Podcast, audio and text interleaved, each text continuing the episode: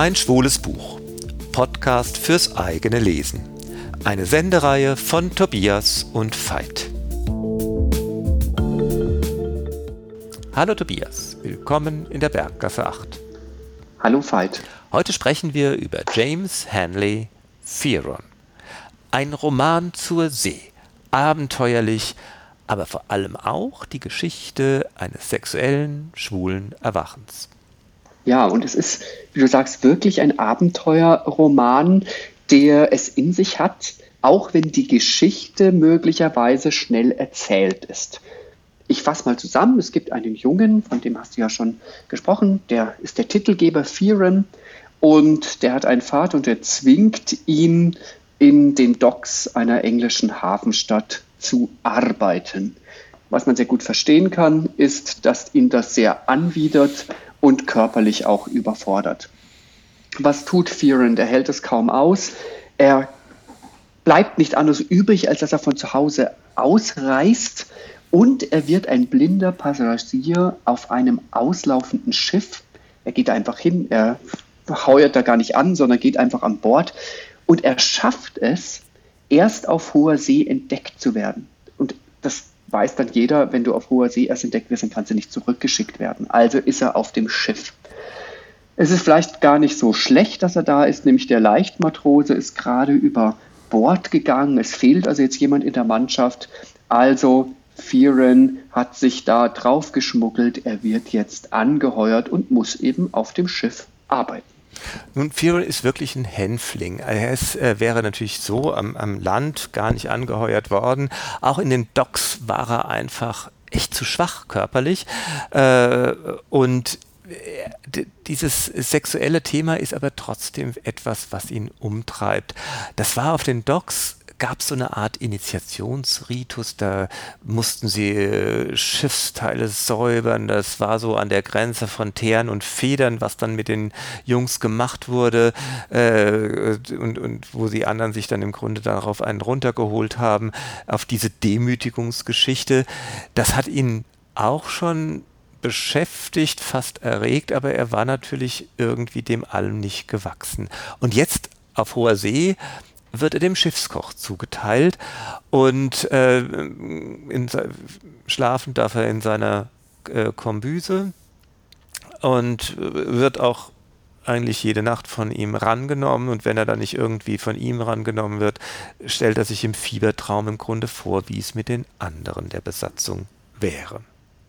Ja, also irgendwie eine eigenartige und schwierige Gesellschaft, sehr toxisch maskulin, möchte ich fast mal sagen.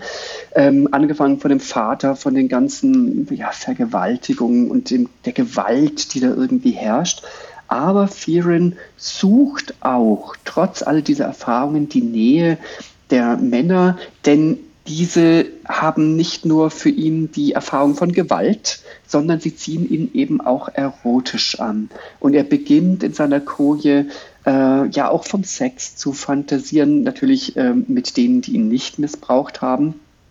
Ähm, und da sieht man auch, in Hennes Roman geht es vor allem auch um den Umgang mit, mit Jugendlichen. Also wie geht man mit denen um? Und der Junge fühlt sich hier ja rein als Spielball der Älteren, zunächst eben vom Vater, von den Eltern, äh, auf der See eben als Spielball der übrigen Mannschaft, aber man erfährt eben auch was über die Psyche von Fearon. Und es geht eben nicht nur darum, dass er Spielball ist, sondern dass wir auch gucken, was ist mit ihm los. Ja, und jetzt muss man kurz auf den Titel zu sprechen kommen. Der englische Originaltitel ist Boy. Fearon ist ja der Name dieses Jungen, der als Boy auch titelgebend in der Originalausgabe ist. Und du hast es schon angesprochen, es geht eigentlich darum, den Jungen im Menschen umzubringen. Das ist oder zu zerstören. Ja, das ist wirklich das Thema dieses Romans.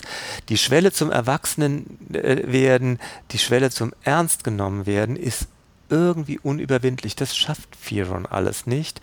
Und es gibt die, die, die, die Rahmenbedingungen sind aber so er kriegt keine Chance auf Entwicklung. Alles, wovon er so ein bisschen fantasiert und was er so träumt und was er gern würde, das wird alles abgeschnitten und vernichtet.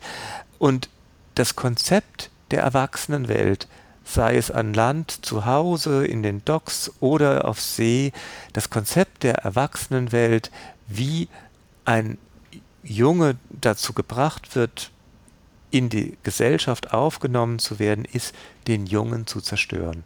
Deswegen heißt der Roman auch Boy im Original. Der Junge, der so im, zwar ein bisschen ein Hänfling ist, aber doch ein blühendes jugendliches, sympathisches, äh, manchmal ein bisschen auch äh, schon überbordendes Wesen, äh, der darf nicht Junge bleiben. Er muss diese Eigenschaft in sich selbst zerstören, sonst kann er nicht weiterkommen. Ja, und wenn er sie nicht in sich selbst zerstört, dann wird sie eben von der Gesellschaft zerstört. Und deswegen kann man Fearon schon auch auf einer gewissen oberflächlichen Weise als Kritik einer Gesellschaft eben im Umgang oder ähm, äh, bezüglich des Umgangs mit der Jugend lesen. Aber der Roman wird ja aus Fearons Perspektive erzählt. Das heißt, man könnte auch sagen, es ist eher ein ausgemalter Traum vom Erwachsenwerden, ähm, der die Überwindung der Jugendlichkeit nur in der Hingabe an die eigene Zerstörung zu finden vermeint. Und der Autor, also Henley, versteht es sehr, also diese unausgegorene Mischung, einerseits aus dieser jugendlichen Sehnsucht nach, nach Sexualität, ähm, nach ernst genommen werden und die Selbstzerstörung, die wir auch, von der du schon gerichtet hast, in einer so klaren wie auch harten Sprache zu erzählen und das Ganze erscheint einem ja fast wie so ein schwuler Fiebertraum. Genau, ein Fiebertraum ist es zuweilen auch. Firon liegt oft da nieder, äh, wird ab und zu auch krank, aber das beflügelt eigentlich auch nur seine mitunter auch ein bisschen schwiemeligen Sexfantasien. Und das Ding ist tatsächlich über dieses abenteuerliche, packende Leseerlebnis hinaus im Grunde ein Kernbuch äh, der schwulen Bibliothek gewesen. Es hat mal, äh, es hat ja viele Projekte gegeben, das Buch auf Deutsch rauszubringen, aber das Buch hatte viele Widerstände.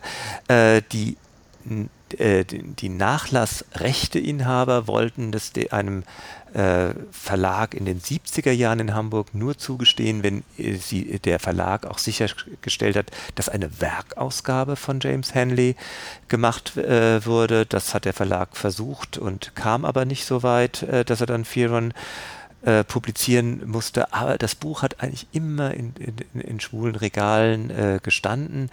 Es hat äh, es war Opfer von Bücherverbrennungen, als es zuerst rauskam in den 30er Jahren.